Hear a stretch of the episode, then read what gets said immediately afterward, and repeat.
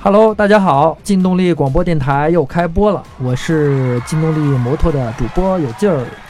呃，我旁边呢是我的三位同事，给大家打个招呼吧。大家好，我是劲动力摩托车的主编安李楠。大家好，我是劲动力摩托车的编辑曾林。大家好，我是海峰，劲动力摩托的编辑。呃，我觉得我们这期的话题呢，应该也是很多人会很感兴趣，因为呃，我们这期聊的这这个车型呢，然后普及性更高，对，呃，就是踏板车。呃，踏板车在香港和台湾叫小绵羊，啊，或者苏可达，对对对，呃，总之呢，就是呃，它的这个群众要更多一些，就是对就是实用性更强。对它的宽容度更高，不用换挡，没有离合器，出去玩也可以，呃上下班也可以。嗯对，嗯，我们这期聊的这三个车型呢，呃，都属于合资车型，都是水冷的，价格呢不贵也不便宜，都在两万五到三万之间，基本上代表了这个国内这个踏板车的算是最高水平了。呃，算是比较高的水平了，都是属于合资品牌嘛。然后，其实我们在开始做这个选题的时候嘛，就主要是因为，呃，最近可能天气比较凉了，然后大家呢，可能这个骑车的这种热情呢，稍微有点下降，觉得天气啊比较冷了，然后这个用什么车合适呢？我们就帮大家想。其实虽然说这个踏板车呢，可能它也毕竟它属于摩托车嘛，肯定它骑着还是还是有点冷的，但是在摩托车里边相对来说呢，它可能是最最保暖的了，因为根据它这个车身的结构这个特点，然后前面的比如像有护板呐、然后脚踏什么的，你腿可以收在里边儿，是吧？手也可以可以收在里边儿，相对来说风吹的这个这个就稍微少一些。嗯。啊，这样然它后有大的风挡啊什么的。对，可能相对来说，如果大家要想真的还想在冬天骑车的话，啊，这个选择这种踏板车是比较合适的。尤其是我们今天带来这三款踏板车，它们的排量呢虽然是属于轻量级的，都是在二百啊、三百啊这个排量级别，嗯但是它们的个头可一个都不小嗯，啊。尤其是那这个嗯个赛艇，对，尤其是那个光阳的赛艇三百，嗯这个头真的看起来跟有一些大踏板，嗯，什么四百的、五百的这种大踏板的个头嗯对对对不相上下。对对对，然后另外两款呢，其实也都是，呃，应该要说起来，在踏板车里边也属于偏大的这种个头了，嗯排量都是两百的。一个呢是那个金城代工的这个阿普利亚的圣甲虫二百嗯啊，还有一个呢就是。呃，今年应该说是刚刚进入国内吧，嗯然后但是这个来头现在来头不小，嗯呃，也都挺受大家关注的，就是标志，呃，标志跟轻骑合作的这个 CT 叫 Star， CT Star 城市之星二百、嗯我来说说那个踏板车吧。呃，其实啊，我最早接触踏板是在我上初中的时候。我觉得这种车型只要会骑自行车的都能骑，上手非常快。然后，并且呢，踏板车比较小，然后轴距又没有那么长，然后在城市中代步，其实非常非常的方便了。呃，现在给我最大的感觉就是，呃，很多没有接触过摩托车的人，可能最开始会想着我要拥有一辆大排量摩托车，跑车呀、街车呀、呃旅行车、巡航车呀等等。但玩了一段时间摩托车的人都会开始向踏板转移，因为觉得，呃，这种车型，呃，在城市里面上下班骑起来非常方便。然后呢，不管是钻个档啊，或者说是哎那个去超市买东西停车呀什么的，要比大车要方便很多。嗯所以现在我觉得这种踏板车是受众群体非常非常的大。对，嗯所以而且这踏次板我车们嗯还有不错的储物空间，一般的哎，对对对对对，没错。啊所以这次这都是我们优势做这么一个选题，然后也向大家介绍一下这三款踏板车。我先为大家介绍一下那个标志的 CT Star，呃，城市之星二百排量的这款踏板车。之前听过咱们劲动力摩托，呃，之前往期节目的听众啊，其实都知道我的身高是一米九二。如果要是让我骑踏板的话，我觉得，呃，幺二五或者一百排量以下的踏板，我根本是坐不进去的。对，海呃峰一般小踏板可是骑不了， 而那天我去去骑这辆车的时候，我觉得我可以轻松坐在上面，并且有一个很舒服的一个骑行姿势。哎，它这个空间我觉得还是不错的。然后我一路从南四环一直骑到北四环，这一路我觉得二百排量的加速非常冲。这个车的加速，其实在三个车对比里面，我觉得也是非常冲的。呃，唯一有争议的是它这个车的外观。呃，像我觉得这个车外观还是挺不错的啊，就前脸部分。但是很多朋友都说这个太难看， 确实我难看我觉得挺难看的，特别难看的。我我有不同观点啊，我觉得那个那个嗯它这个就是法国人的设计嘛，法国这设计包括汽车也是，它都是一种与众不同，然后有自己的一种独特风格的。对，就跟标致汽嗯车其实有好多车也不被大家所认可它的外形。对，再一个就是说，如果就如果说啊，它这个前头设计可能有点有点怪的话，但是我觉得那个尾部我就我嗯对还是比较看后认面可的，嗯对对吧？就一看就是那种法国小汽车似这的个那种，后后尾部是绝对是法国原汁原味儿那种，这前面这车头感觉是一个做电动车的厂子给设计的。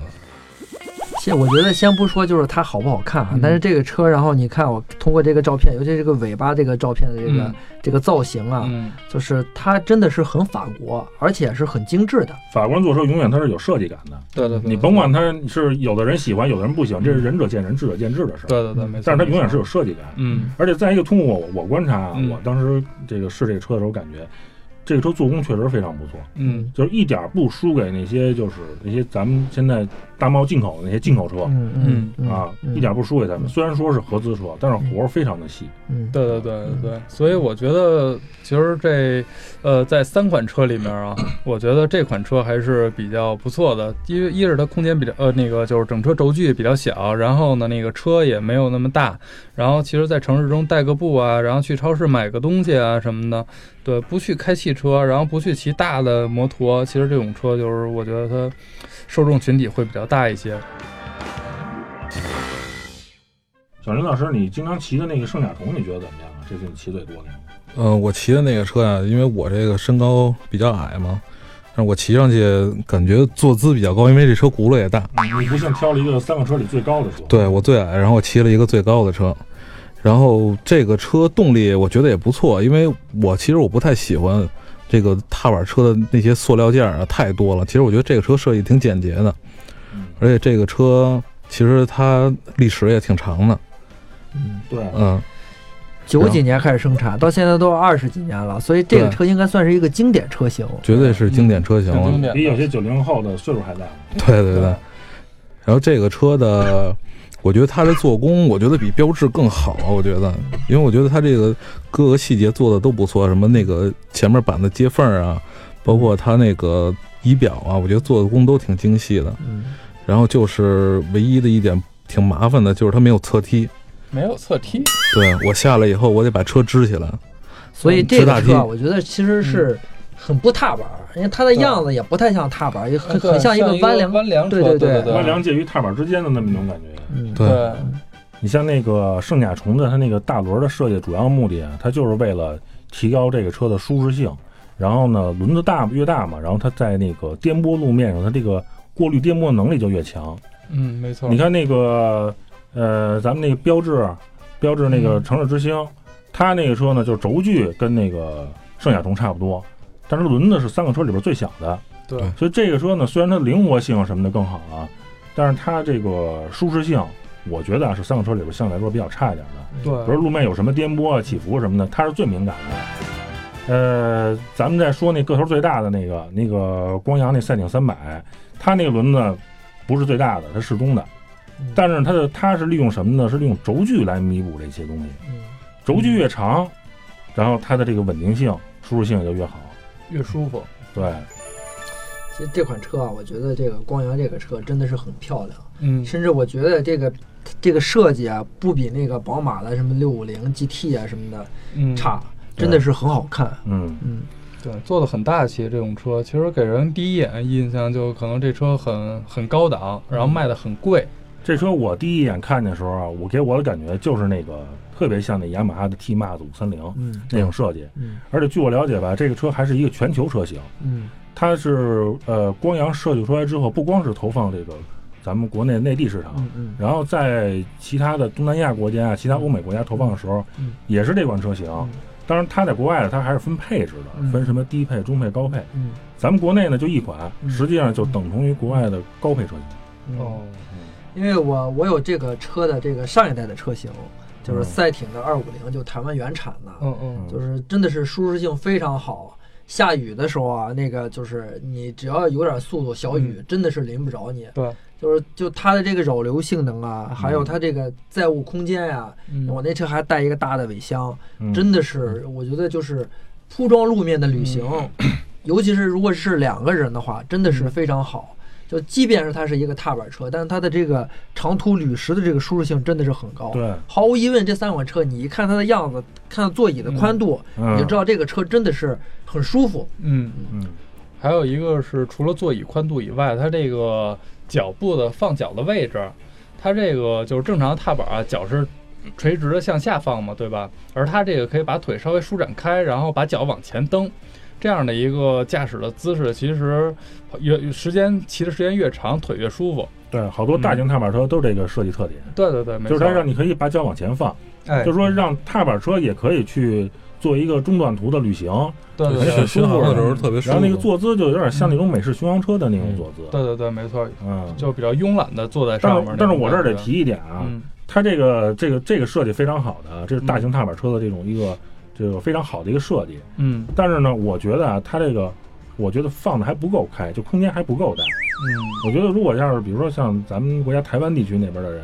做这个，可能比如身高在在什么一米六啊、一米七啊这样的，嗯嗯，可能还比较合适。对我呢虽然没海峰高啊，我但是我也有一米八三。一米八嗯三，我在那儿做的时候，我觉得我这个腿可能、嗯呃有点不是打得太开，嗯稍微有点全。我合适，我坐上去合适。嗯就是没有那个，就我骑过一些欧洲的那种大型踏板车，坐的那么舒适，然后腿部那么伸展。对，因为欧洲人本身个热普遍的相对高一些，所以他坐车的时候，就是不像那个呃，就是亚洲国家坐这种踏板车坐坐车那种感觉，感觉是明显不一样的。嗯对，从圣甲虫，然后那个就能看得出来。这个设计理念嗯支配的这个车型，它的就是它的走向，它的侧重点。嗯这，圣甲虫这个就是好骑，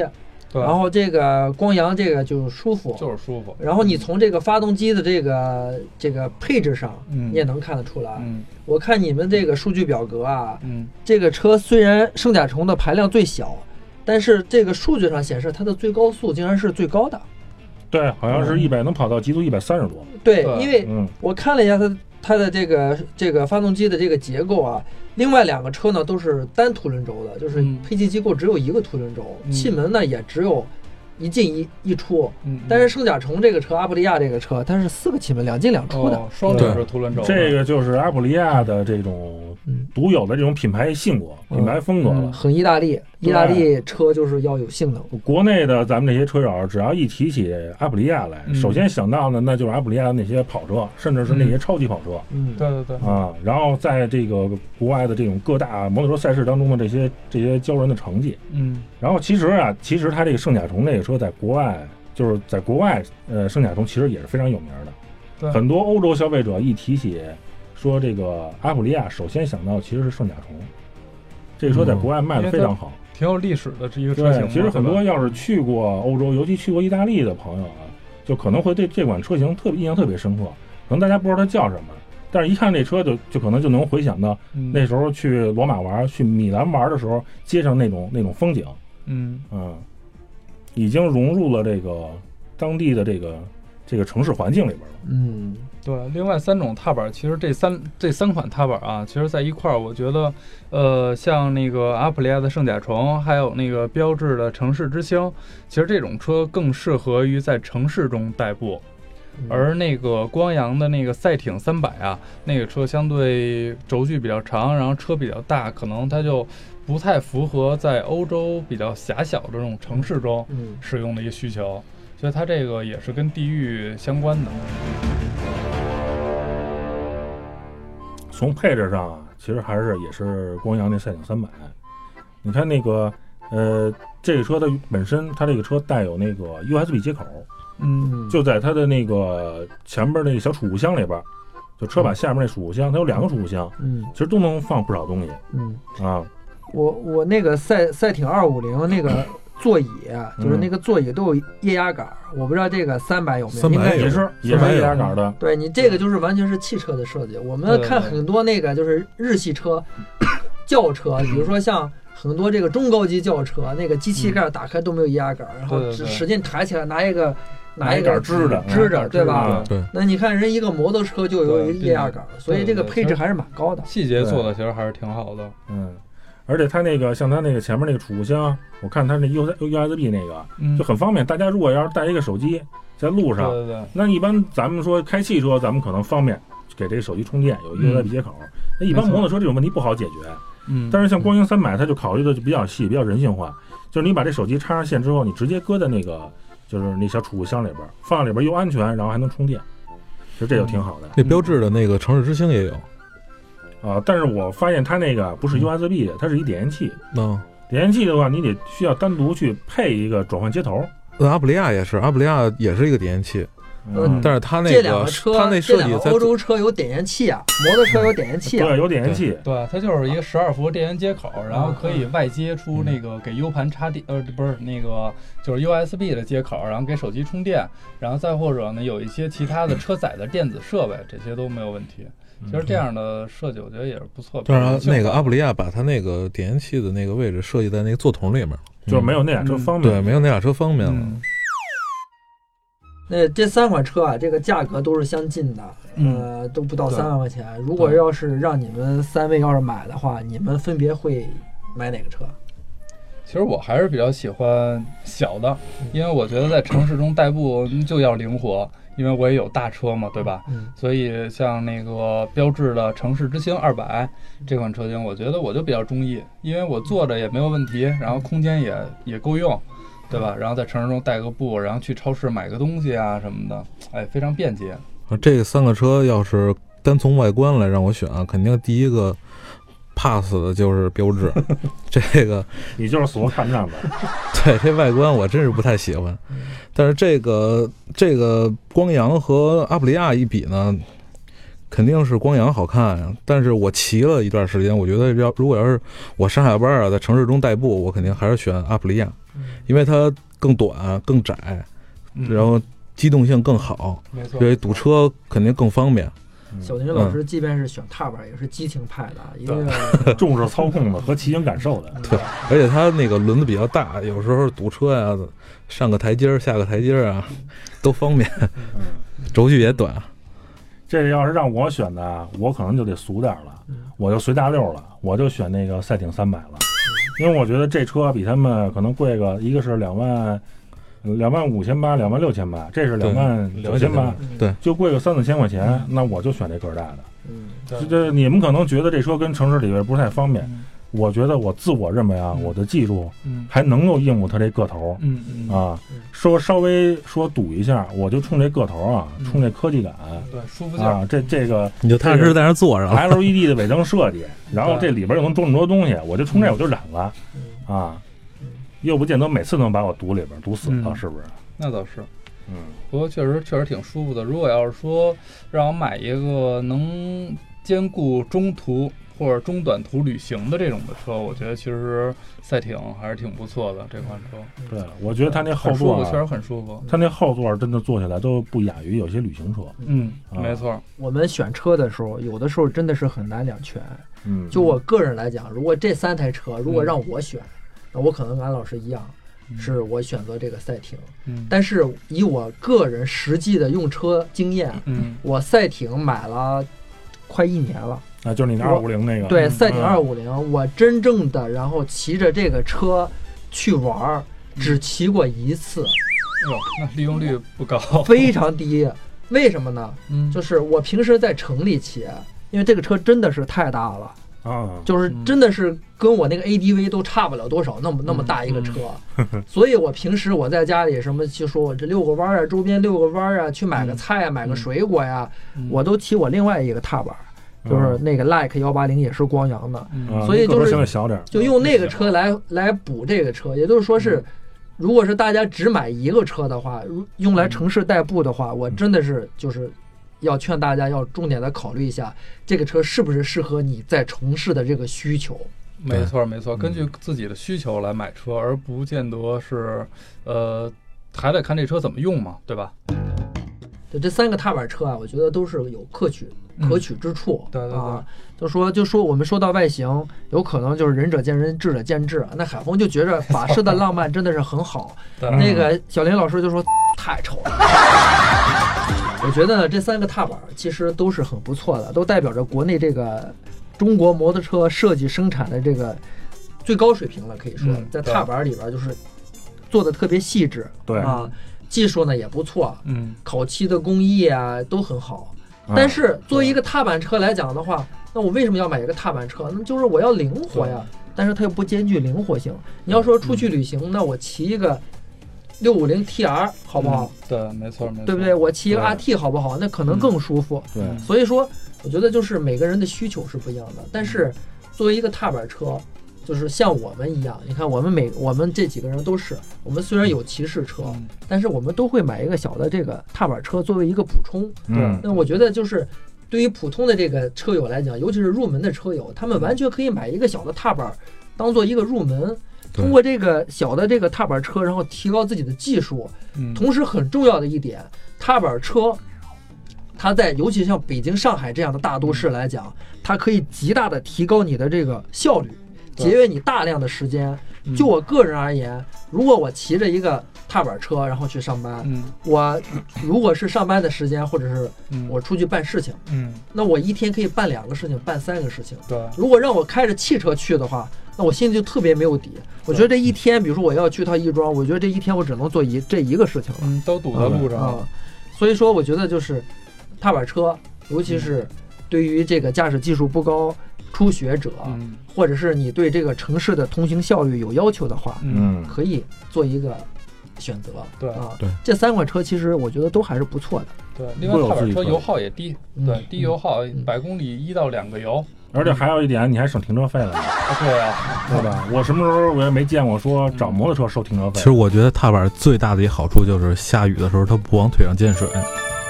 全天候的能力更强。对，对，只要注意安全，注意安全，穿上雨衣所挺以说好。到这一点，然后我觉得我们这个节目的这个结尾呢，我觉得还是要跟大家推荐一下，嗯对嗯不妨是喜欢摩托车从踏板车入门。对，好，这期节目就到这里，更多摩托车的精彩内容尽在劲动力摩托 APP，下期节目见。